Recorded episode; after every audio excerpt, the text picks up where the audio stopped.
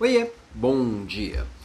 Tem muitas habilidades que o líder precisa desenvolver ao longo da jornada. E é óbvio que cada um tem mais habilidades em um lado, outras habilidades em outro. Eu sou bom em algumas coisas, você é bom em outras.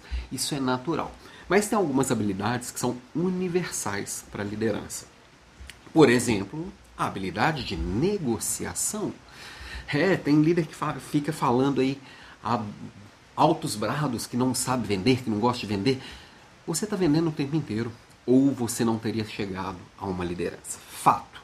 E liderar tem a ver com influenciar e que tem a ver com negociar. Então, negociar não é fazer manipular pessoas, igual muita gente pensa. Quem fala, quem gosta de falar que não sabe vender, é muito ligado àquela imagem que a gente tem do vendedor chato, aquele vendedor que fica tentando empurrar coisas na gente.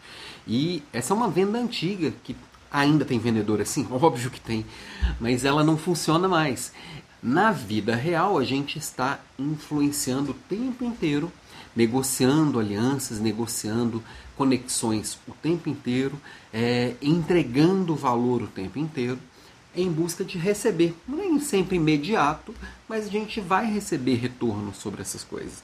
Então, quando você está buscando a atenção do outro, quando você está buscando o interesse do outro, você está sempre construindo esse desejo que vai é, lá na frente gerar algo importante na sua caminhada. Então,